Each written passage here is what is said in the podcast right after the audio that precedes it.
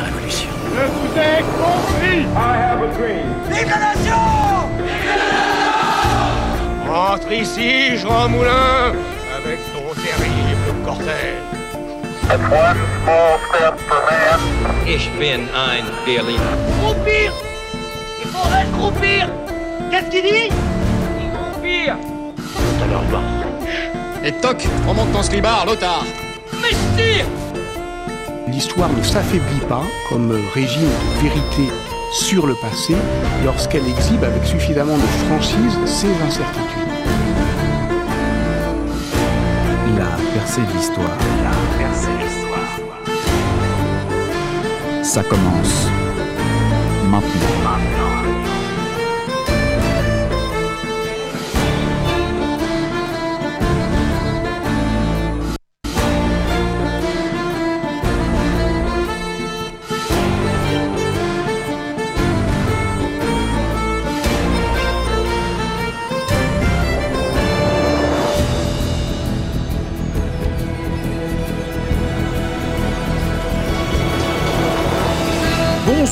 À tous, vous êtes bien sûr Radio Alpa 107.3 FM ou FM ou radioalpa.com et vous écoutez La percée de l'histoire. On est parti pour cette euh, septième émission déjà de la cinquième saison. C'est exceptionnel. Let's go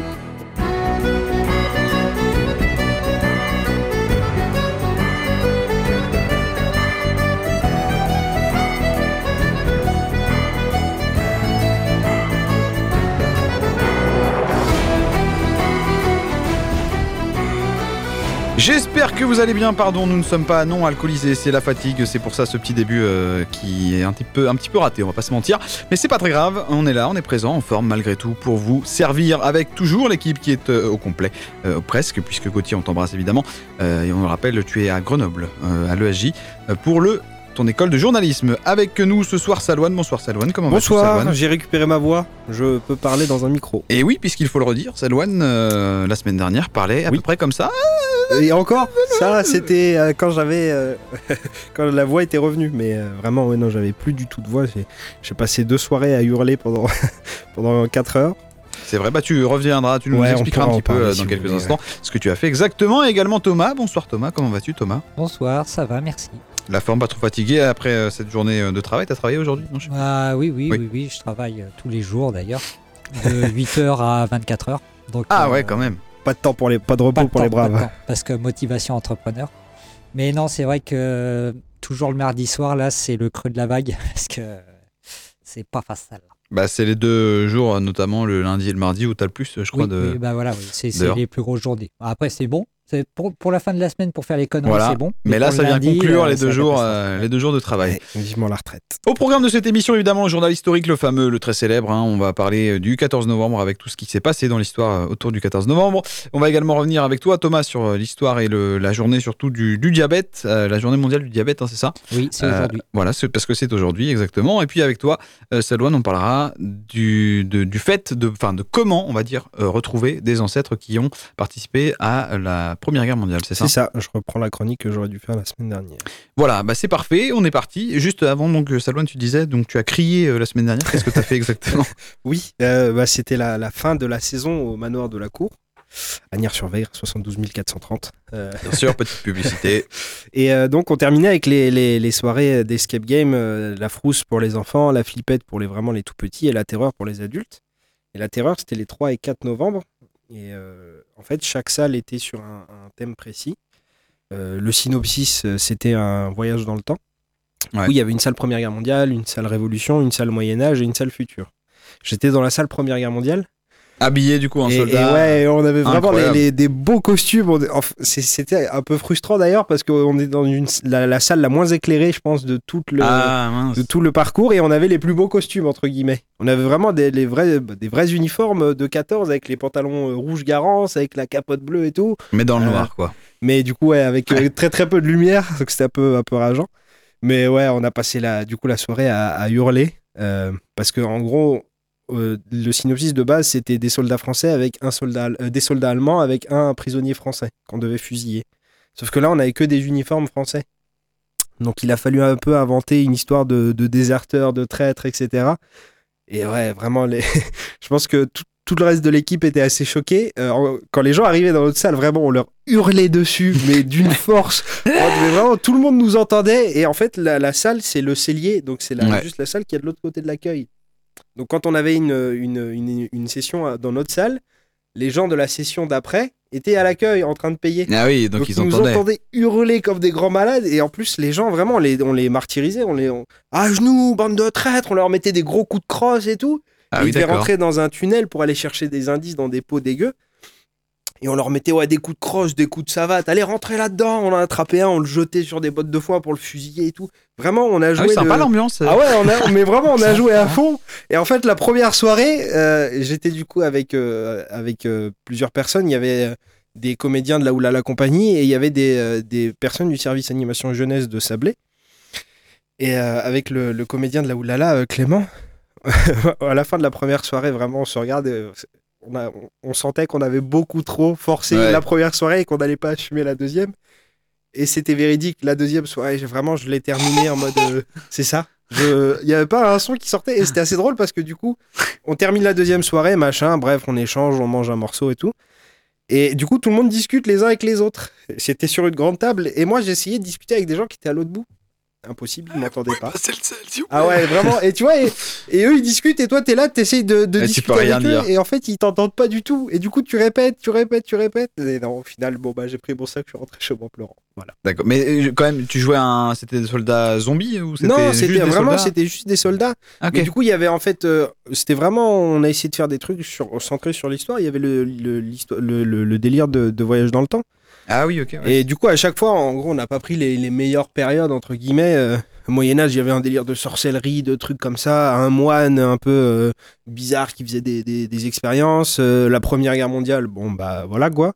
Et puis, la troisième salle, c'était la Révolution française, la terreur. Donc, ça guillotinait à. Ouais, J'imagine euh, qu'il y a des têtes qui euh, roulaient. Ça finissait dans le noir, Mm. ça, ça frappait tout le monde à coups de, de, de, de fourche et on avait des faux mousquets et tout. Et euh, la dernière salle, le futur, c'était un futur, euh, c'était un futur où les femmes avaient pris le pouvoir. Hmm.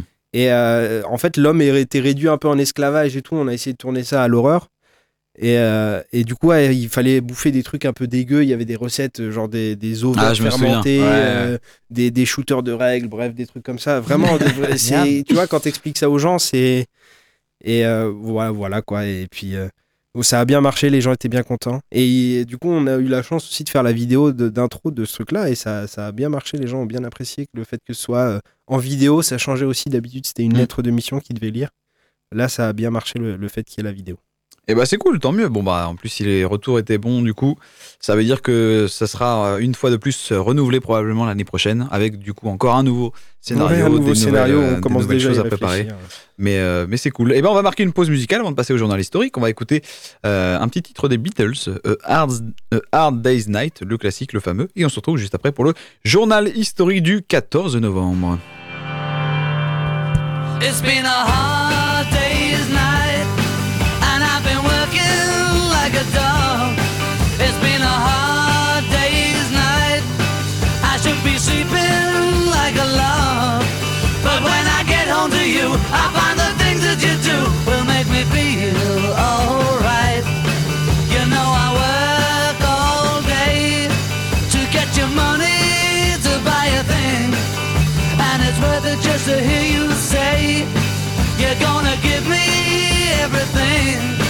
So why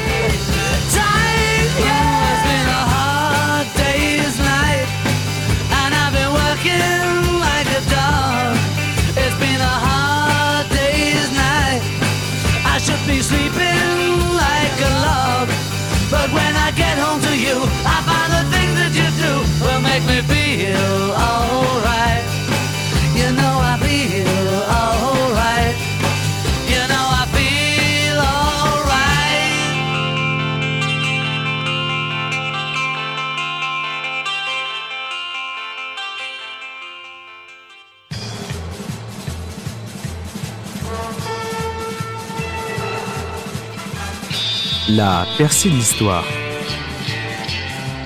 Tous les mardis, 20h, 21h, sur Radio Alpa.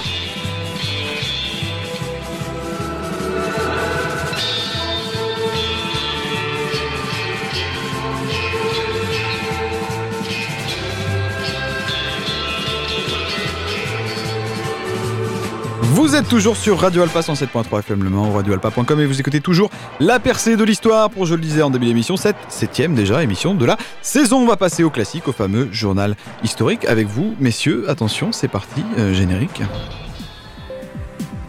Et en cette journée du 14 novembre, donc dans l'histoire, on démarre évidemment avec, euh, comme toujours, les événements avec euh, toi, Thomas. Que s'est-il passé le 14 novembre? Eh bien, tout d'abord, le 14 novembre 1805, fort de sa victoire sur la troisième coalition à Ulm, Napoléon fait son entrée à Vienne à la tête de la Grande Armée.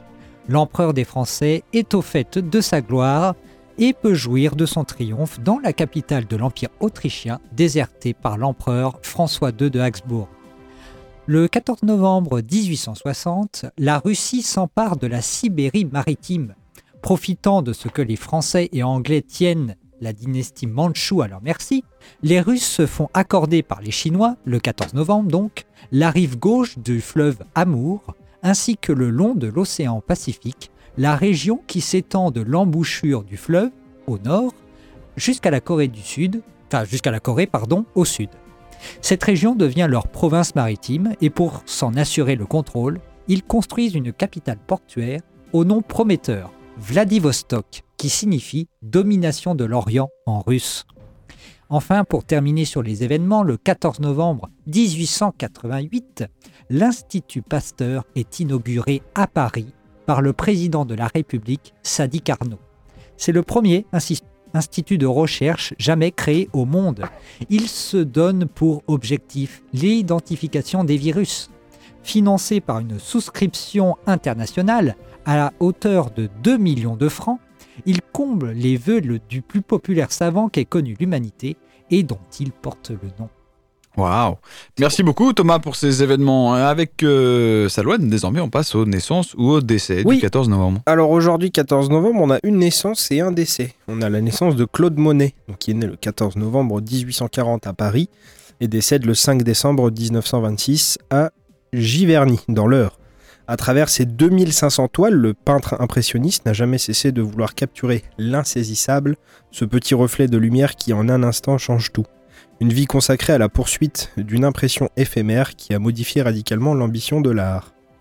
Pour le décès, on a celui du, de Gottfried, euh, Gottfried pardon, Wilhelm, Gottfried, bien sûr, les fameuses... Gottfried Wilhelm ou Wilhelm von Leibniz, Leibniz, c'est compliqué à dire, qui est donc né un 1er juillet 1646 à Leipzig et donc décède le 14 novembre 1716 à Hanovre, contemporain d'Isaac Newton, Gottfried euh, Le a bien nommé. le.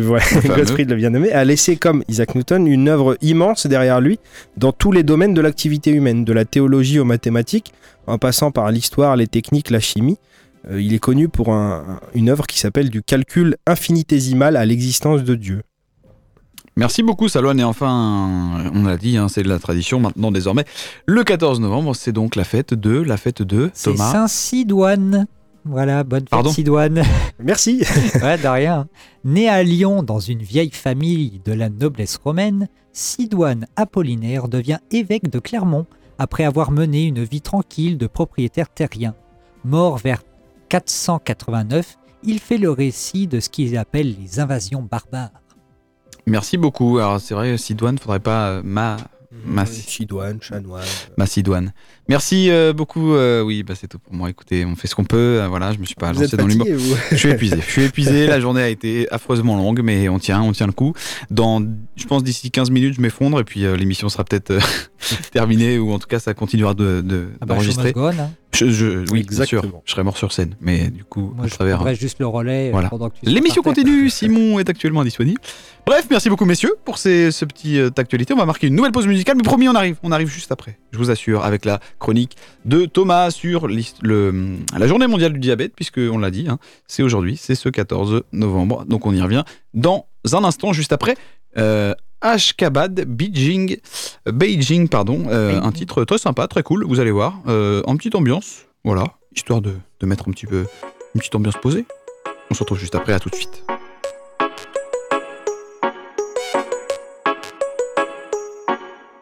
Don't make a plan of fighting. That is a very good way to lose your teeth. teeth, your teeth. So much to remember. If you try to remember, you will lose. Empty your mind. Be formless, be formless, shapeless, like water. Now you put water into a cup, it becomes the cup. Put it into a teapot, it becomes the teapot. Now water can flow or creep or drip or crash. Be water, my friend.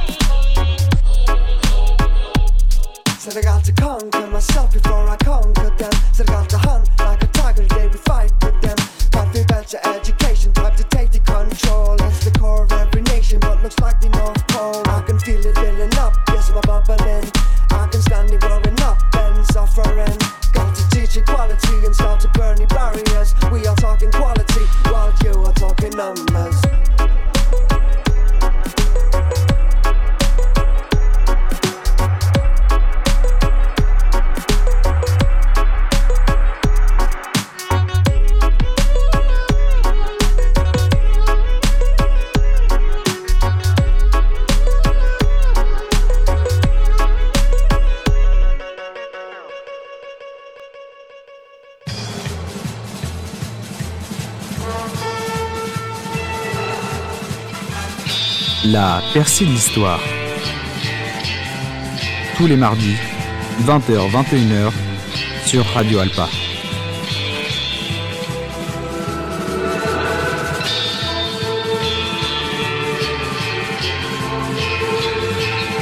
Vous êtes toujours sur Radio Alpha 107.3 FM Le Mans et on va parler avec Thomas de la journée mondiale du diabète. Et oui, parce qu'en effet, ce 14 novembre, donc, c'est la journée mondiale du diabète. C'est bien ça, Thomas? Oui, voilà, tout à fait. Et donc, euh, je me suis dit, bah, pourquoi pas en parler euh, de cette maladie, euh, de plutôt cette saloperie, peut-être, parce que c'est bien son nom, c'est très l'a bien nommé. Donc, le diabète, avant tout, qu'est-ce que c'est? Il faut bien débarrer quelque part. Et le diabète, c'est une maladie chronique qui se définit par un taux élevé de sucre dans le sang. On parle alors d'hyperglycémie. Ça, ça arrive. hein. Euh, Tous les personnes normalement constituées font de l'hyperglycémie. Alors vous allez me dire, Oh, ben, attendez, euh, là c'est la catastrophe. On est tous diabétiques. Et oui. Mais non.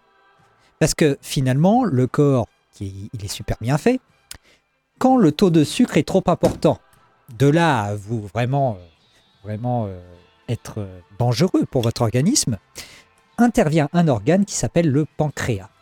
Et lui, sa fonction est de libérer une hormone qui s'appelle l'insuline. L'insuline se lie alors à des récepteurs présents dans les cellules de l'organisme et permet le passage du glucose, qui est donc euh, naturellement dans tous les aliments que l'on ingère. Donc l'insuline permet le passage du glucose du sang vers les cellules graisseuses ou musculaires pour être ce qu'on appelle métabolisé, c'est-à-dire soit utilisé pour faire fonctionner les muscles ou alors stocké. Ainsi, la glycémie est régulée. Normalement, le taux, c'est d'être à, euh, euh, à 1, je crois, 1 gramme, euh, il me semble. possible, Ah, je ça sais doit être plus ça. du tout, ouais. Je crois. Je hein. pas Enfin, je, je, je me rappelle plus, mais bon. En tous les cas, il y a une, une, une valeur, hein, une valeur de base, euh, et le corps, normalement, s'autorégule correctement, tout va bien. Cependant, voilà, il y, a un- il y a un hic. Chez les personnes qui vivent avec un diabète, la régulation de la glycémie n'est plus assurée. Ça peut s'expliquer par plusieurs facteurs.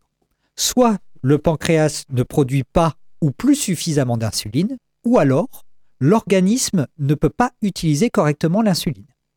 En conséquence, le glucose s'accumule dans le sang, ce qui entraîne une augmentation de la glycémie, vous l'aurez compris, et on observe alors une hyperglycémie permanente. Quelques chiffres Dans le monde, on estime à 537 millions de personnes vivant avec un diabète, parce qu'il y a plusieurs types de diabète, je vais y revenir euh, dans quelques instants. Et le chiffre qui me, qui me surprend le plus, c'est 240 millions de personnes vivraient, c'est du, du conditionnel, pardonnez-moi, vivraient avec un diabète sans le savoir. Et ça, c'est incroyable quand même. Avoir autant de gens, presque, presque la moitié du premier chiffre, quoi, qui ne savent pas qu'ils vivent avec un diabète. En France, on est à peu près de l'ordre de 4 millions le nombre de personnes vivant avec du diabète et on estime 1 million de personnes qui vivraient avec le diabète sans le savoir. Donc le diabète, il a une histoire, cette maladie, parce qu'évidemment, elle, est là, elle est là depuis l'origine des temps, depuis qu'il y a des hommes finalement. Et d'abord, c'est en Chine, 4000 ans avant Jésus-Christ, que le diabète a été mentionné pour la première fois.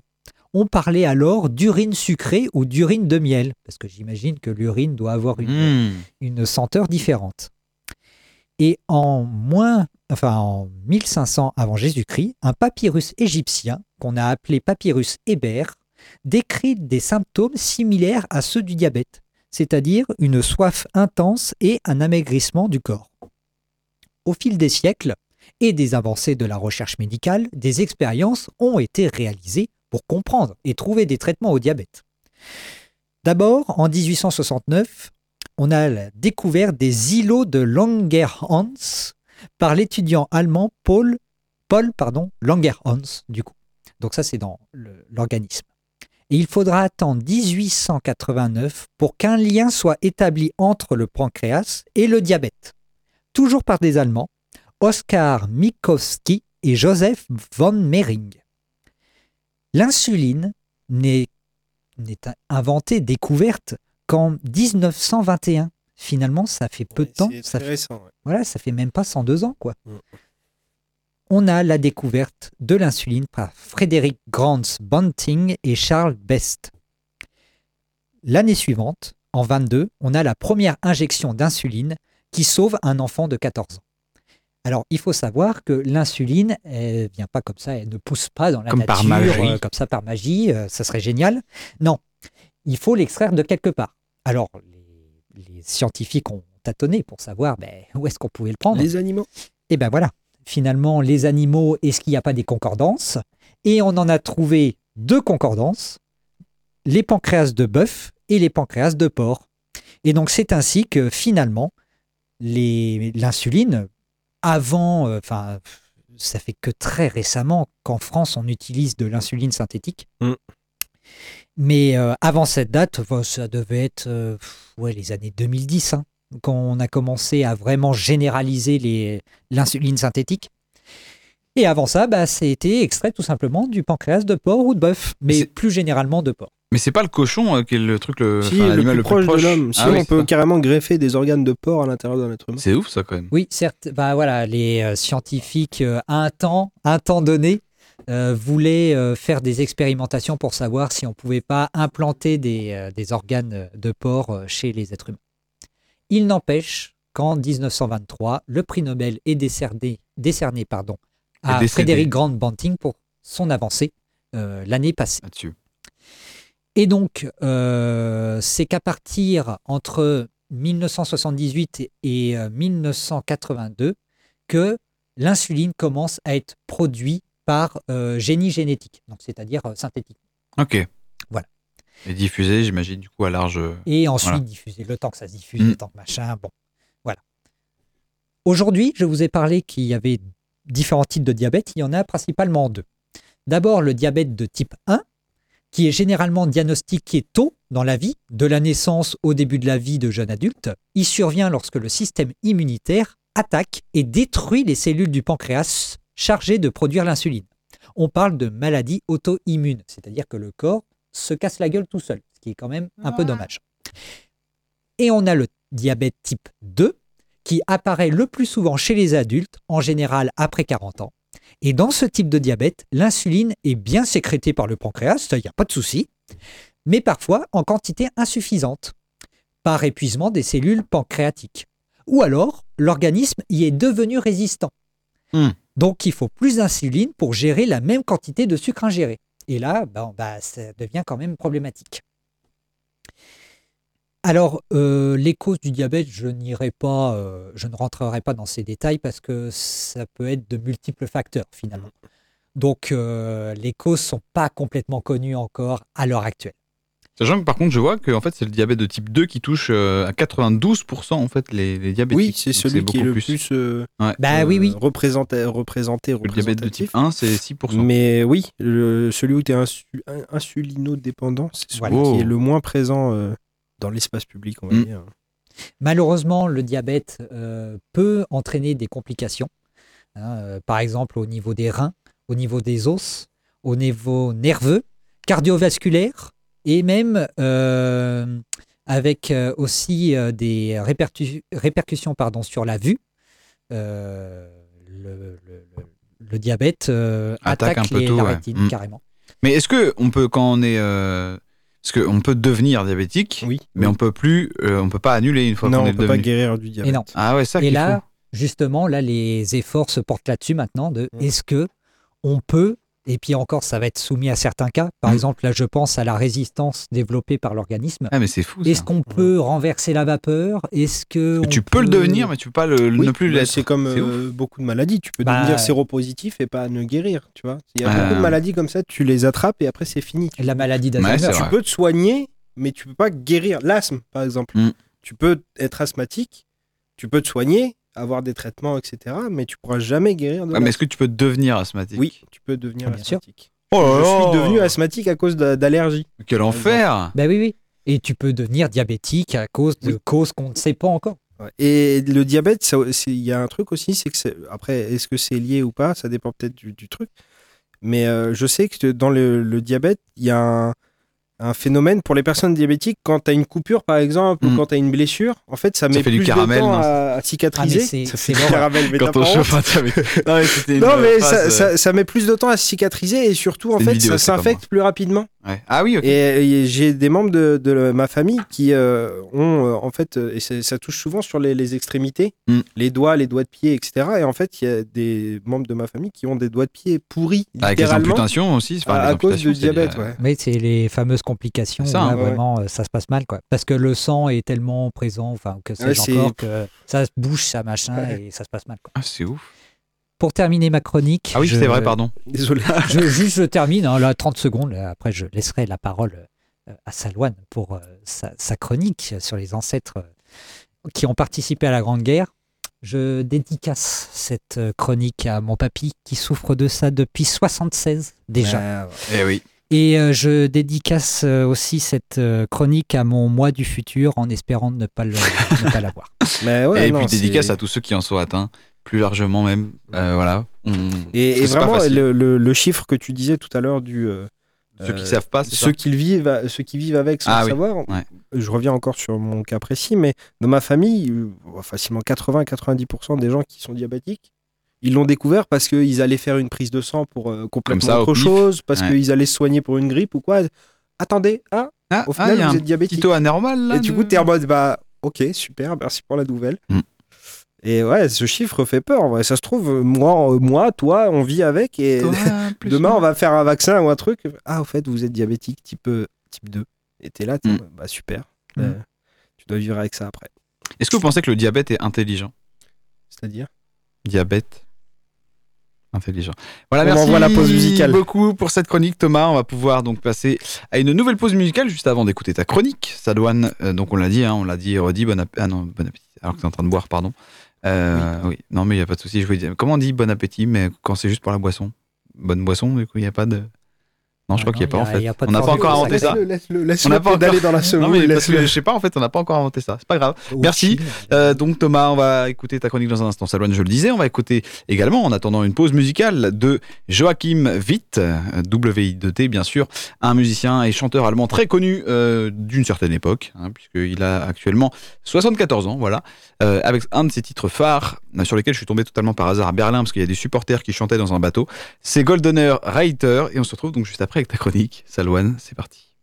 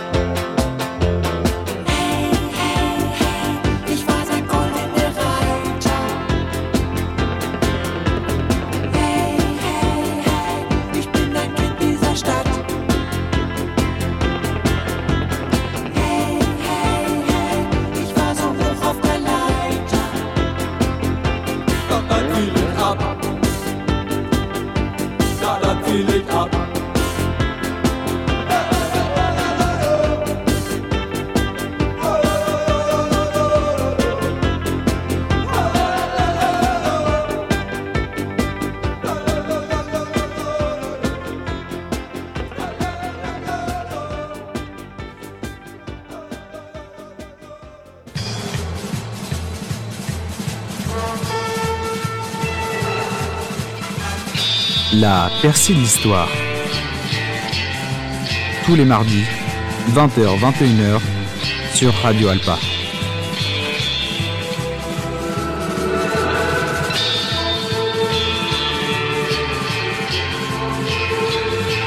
Vous êtes toujours sur Radio Alpa 107.3 FM Le Mans, radioalpa.com et vous écoutez toujours la percée de l'histoire. On va passer avec toi, Salouane, sur une chronique euh, tout à fait euh, incroyable, puisqu'on va parler euh, d'ancêtres, enfin d'ancêtres, ça même ça fait pas si longtemps, mais en tout cas parler de la, première La guerre quatrième mondiale. Bien sûr. Ouais, c'est exactement ça. C'était ma chronique de la semaine dernière. Parce que bon, le, le 11 novembre arrivait, etc. Et je me suis dit, oh, c'était ambiance Première Guerre mondiale. Bon, c'est passé, mais je voulais quand même faire cette chronique parce que ça peut peut-être en intéresser certains. Euh, on avait aussi reçu euh, un invité pour notre tout premier portrait d'histoire de cette saison, justement sur la généalogie. Ça, ça peut peut-être euh, se rejoindre. Donc, si vous avez un ancêtre qui a fait la Première Guerre mondiale et que vous voulez en savoir un peu plus sur son histoire, je vais vous conseiller quelques sites pour commencer à fouiller dans le passé. Le tout premier, c'est Grand Mémorial. Donc c'est un site qui va vous permettre, en rentrant un nom et un prénom au minimum, de retrouver la fiche matricule de votre ancêtre soldat. Donc la fiche matricule, c'est un peu comme le CV du soldat. Dessus, on y retrouve l'état civil, le numéro matricule, certaines caractéristiques physiques, les régiments dans lesquels votre ancêtre est passé, et enfin les blessures et décorations sont aussi répertoriées. Caractéristiques physiques, ça peut être par exemple il est grand C'est ça, les- c'est en mode vraiment au moment du recrutement, on va noter euh, cheveux châtains, Ah ouais. yeux bleus, euh, petit nez. tout précisé quoi. Ok. Donc les blessures et les décorations sont répertoriées et puis potentiellement le lieu et les circonstances de son décès aussi. Le deuxième site, Mémoire des hommes. Sur ce site, vous avez beaucoup beaucoup de données en fait sur tous les conflits euh, euh, dans lesquels la France euh, a fait partie pendant tout le 19e siècle, donc de la Première Guerre mondiale, la Deuxième Guerre mondiale, guerre d'Algérie, Indochine, etc. etc. C'est un site qui est fait par le ministère, le ministère oui, de l'armée. Et donc dans la section Première Guerre mondiale, vous allez pouvoir retrouver la fiche de décès de si votre ancêtre est mort pendant la Grande Guerre. Vous allez aussi avoir accès aux journaux de marche et d'opération. C'est en fait un registre qui est tenu au jour le jour par le régiment et il nous donne tous les détails des faits et actions et de manière très très précise. Mais pour les consulter, en fait, il faut déjà connaître le régiment Ah oui. de son ancêtre. En fait, tous les, les sites euh, en fait, se, se rejoignent plus ou moins. En fait, que vous commencez d'abord par connaître, à droite, savoir à gauche, qui, ça. et une fois que vous savez qui, dans quel régiment, ensuite on peut regarder du coup les actions de ce régiment. C'est ça. Et du coup, une fois qu'on a le, le nom du régiment ou le numéro du régiment, on peut aller chercher du coup dans ces journaux de marche et d'opération. Et ça va aussi vous en apprendre davantage justement sur les secteurs dans lesquels ce régiment est passé. Donc si on sait que par exemple en 14 ils étaient en Marne, et bah, à tel endroit, dans telle tranchée, dans telle, telle bataille, telle, etc. On arrive comme ça à, à, À remonter un peu, toutes les ouais. informations qu'on a à droite à gauche pour ça. obtenir une histoire. Le troisième, il a un nom assez drôle, il s'appelle euh, Ch'timiste. c'est un site euh, très très complet, même si le nom le, le, le montre pas.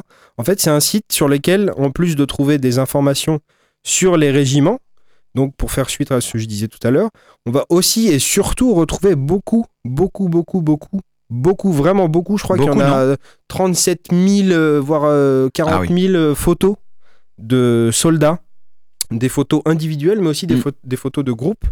Et euh, en fait, pour ce site-là, il faut vraiment vous armer de, de patience. Il faut fouiller les photos, défiler, regarder. c'est pas rangé. En euh, fait, si, il y a, y a y a des catégories, mais ça reste. euh, euh, tout à l'heure, moi, j'ai regardé pour euh, les tirailleurs marocains. Euh, il y a, je crois qu'il y a 12 000 ou 13 000 photos. Donc, bah, tu dois t'amuser. Déjà, il faut connaître le visage de la personne qu'on cherche. Ah oui, parce que c'est pas par nom. Non, euh, c'est vraiment des photos par, euh, en gros, par. euh, par groupe. alors, je vais, je vais regarder Dans pour pas catégorie, vous dire par de bêtises, mais c'est par corps d'armée, en fait. Donc, il y a les artilleurs, il y a la cavalerie, il y a les. bon, ça met un peu de temps à charger. Internet. Alors, Ah, ça doit être. ch'timiste. Déjà, Oui, s'il y a donc, 37 000 photos. Finalement, avant d'aller sur ce site, il faut quand même savoir beaucoup de choses. quoi. En fait, c'est pour ça, tous les, sites, aller, euh, tous les sites se rejoignent les bah uns oui. les autres. Voilà. Mais là, en fait, tu viens de donner presque un package pour les C'est ça, enseignants. c'est vraiment euh, de. C'est vraiment pour commencer. Non, mais, non, mais je réfléchis même pour les enseignants, par exemple, s'ils veulent faire Oui, des recherches ah. Internet, vous, tu donnes en fait, euh, euh, tu, tu fais, tu crées une fiche personnage entre guillemets, ça. Avec après, du coup tu la photo, le nom et le régiment, puis après les élèves ils peuvent une série de le- 37 252 photos. Ah oui, d'accord. même. Donc si je regarde pour des photos, je suis d'accord. Et infanterie. Donc il y a infanterie d'active, infanterie de réserve, bataillon de chasseurs, régiments territoriaux, troupes coloniales, Régiment d'Afrique. Bon, c'est ce que j'ai regardé. Je vais prendre mon cas. Donc, Régiment d'Afrique. Il y a les tirailleurs marocains, Régiment de bataillon zouave, Régiment euh, de marche de tirailleurs algériens. En fait, c'est par corps d'armée. Et donc, Ouais. je choisis donc tirailleurs marocains. Et là, en fait, tu vas avoir des, des voilà, euh, artillerie, il y a deux photos, cavalerie d'Afrique, il y a 62 images. Et euh, comme ça, après, tu dois fouiller Oui, dans les toi de photos, retrouver la tête de la En fait, personne. tu dois Oh passer. C'est pour ça qu'il faut vraiment de la patience. Mais c'est précisé quand même les noms sur les photos ou pas? Non, certaines, Même oui. pas. En fait, comme c'est des dons. Ah, c'est vraiment une- base de ressources. C'est une base de ressources, c'est Ah ça. ouais. C'est des gens qui, en mode, bah, j'ai cette photo-là chez moi. Et du coup, ils la prennent en photo et le, ils l'envoient au site. Et sur certaines photos, les noms sont détaillés. D'autres, euh, on n'a pas, rien du tout. Bah oui. On a juste, euh, on arrive à deviner euh, si les- sur la photo, en fait, il y a une, des écrits ou quelque chose. On arrive à retrouver comme ça. Sinon, il faut essayer de voir sur le col des soldats, peut-être le numéro de régiment, quelque chose comme ça sur les photos.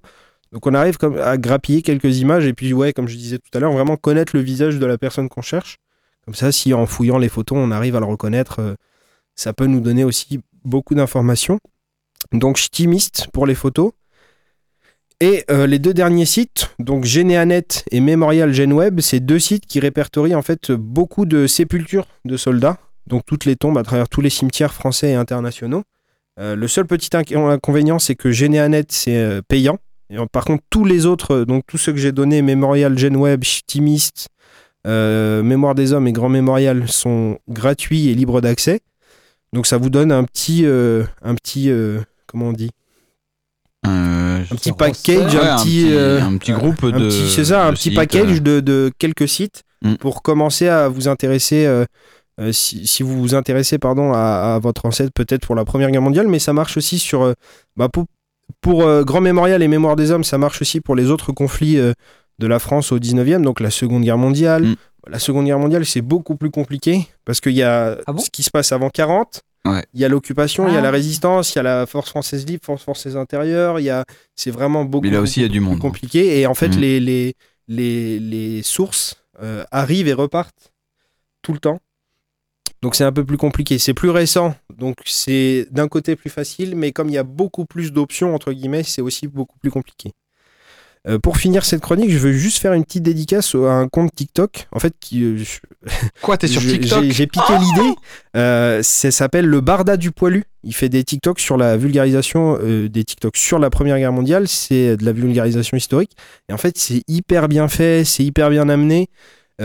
C'est vraiment très très ludique, c'est accessible à tout le monde, le contenu est incroyable et c'est une source d'infos inépuisable. Donc voilà, le Barda du poilu sur TikTok si jamais vous voulez aller voir ça. Je connaissais pas du tout le Barda du Poilu, mais en tout cas on mettra évidemment les liens, euh, peut-être pas sur nos réseaux, mais sur le, la page des podcasts donc euh, que vous pouvez retrouver. D'ailleurs, j'en profite pour le redire sur euh, Radio Alpa, sur le site où vous avez du coup les, les, rediffusions et pour le mettre également sur notre site. Euh, lapercédhistoire.com et .fr si vous souhaitez le retrouver. Merci euh, beaucoup, c'est pas mal. Franchement, euh, je pense que j'irai faire des tests. Alors après, euh, pas Bah, sûr si que... tu veux, j'ai tapé du coup PV Rally, ça a rien donné. On a essayé avec le book, donc faut, faut regarder sur la, la, la fiche Mm. euh, matricule du coup de Marcel Le Bouc. Ça peut peut-être un- être un ancêtre. J'ai une nouvelle info. Il est né le 30 juillet 1892. Alors, on va 1800, là j'ai 1894 à Jupille. C'est pas ça. Euh, 1882, c'est pas ça. Et j'ai regardé aussi du coup Peverelli. Il y en a quelques-uns sur Marseille. Ça doit pas être de ma famille. Je pense que c'est des cousins à mon Ça avis. peut peut-être être euh, une, autre branche. Et puis du coup, pour ton autre nom, d'Audrey, j'ai commencé à regarder. Et premier résultat, d'Audrey Auguste Gustave. Il euh, classe 1905 en Mayenne. Ça Mm. peut peut-être être ça aussi. Hmm, possible. Après, pareil, des Dodrey, j'en ai pas mal. Après, sortant. après aussi, il y a euh, euh, la Haute-Marne, il y a les Ardennes, il y a le Saône-et-Loire. En fait, euh, faudrait regarder. Euh, Ton site là, il s'appelle comment c'est Grand Mémorial. Grand Mémorial. Et tu as besoin juste d'un nom et d'un prénom. Ouais, bah oui. Après, tu peux affiner la recherche, Bah, mais évidemment. vraiment un nom, un prénom. Eh ben, on ira regarder ça, mais en voilà. tout cas, merci. Donc, n'hésitez pas à vous lancer là-dedans Ouais. si jamais. euh. Donc, on rappelle juste les, les sites. C'était Grand Alors, Mémorial, Grand Mémorial, Histoire des Hommes, Histoire des Hommes, pour les photos. Ch'timiste Et puis. euh, et les deux autres, Généanet. et- Généanet qui est payant malheureusement. Et Ah. Mémorial, euh, j'ai oublié le nom. Mais de toute façon, je En tout cas, en tout cas, vous avez les principales. Grand, grand, euh, grand Mémorial, Histoire des Hommes et Ch'timiste. Vous avez déjà de quoi euh, bien vous amuser, enfin vous amuser, en tout cas vous occuper. Merci beaucoup Salouane pour euh, cette petite donc euh, chronique euh, très intéressante sur sur justement les, les combattants, enfin en tout cas les parce que c'est que des combattants, hein, je crois dans ce que t'as. C'est que des Il soldats. n'y a pas du tout des civils ou autres. Non. Voilà. Donc sur les soldats qui ont participé, en tout cas combattu pendant la Première Guerre mondiale. On va marquer une nouvelle pause musicale et terminer avec les actualités, puisqu'il y en a à venir encore une fois dans la Sarthe, avec notamment l'abbaye de l'Épau. On se retrouve juste après All Time Rock and Roll. À tout de suite.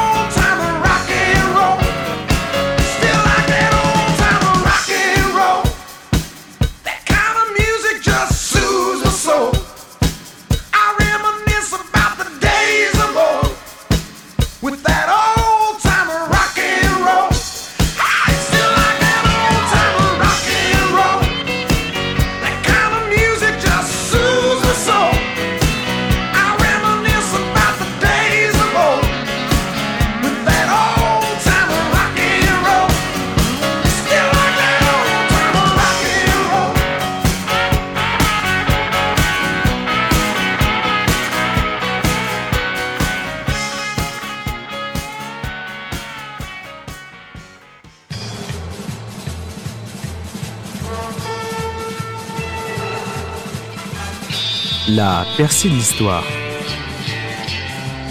Tous les mardis, 20h-21h, sur Radio Alpa.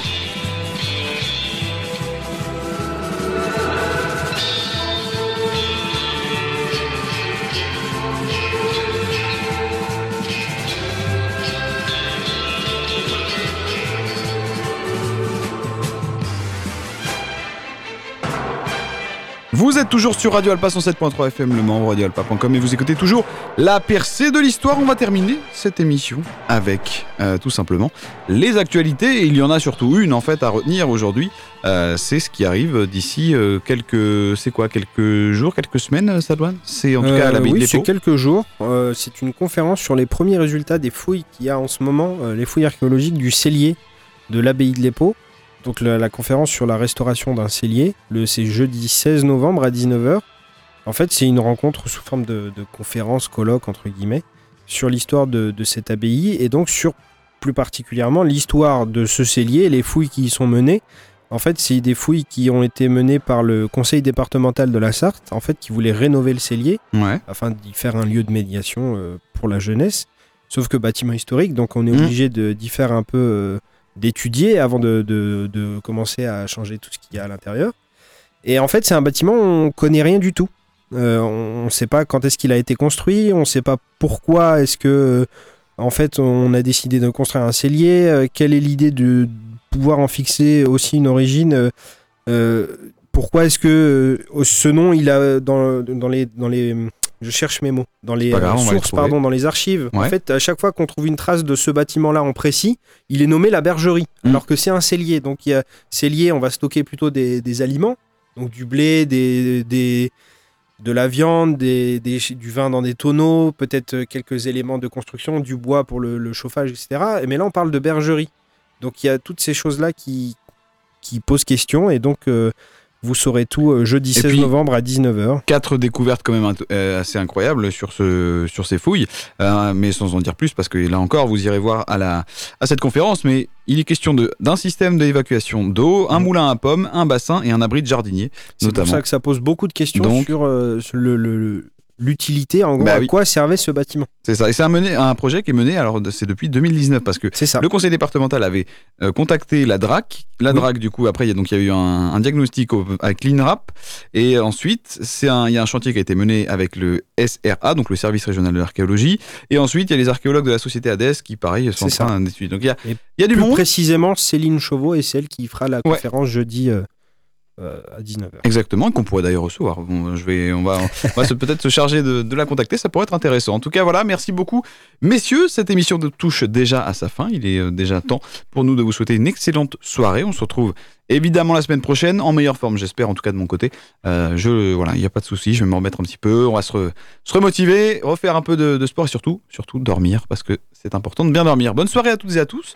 Euh, prenez soin de vous. La période est euh, un petit peu aux maladies de tous les, co- de tous les côtés. Là, le froid, le rhume, ça arrive un petit peu partout. Donc, couvrez-vous bien. Merci, Salouane. Merci, Thomas. Bonne soirée à, toutes et à tous. Et à très vite. Ciao, ciao. C'est une révolte. Non, c'est rien. C'est une révolution. Je vous ai compris I have a dream Vive la nation Rentre ici, Jean Moulin, avec ton terrible cortège. That's one small step for man. Ich bin ein Berliner. Groupir Il faudrait se groupir Qu'est-ce qu'il dit? Groupir Alors, bah.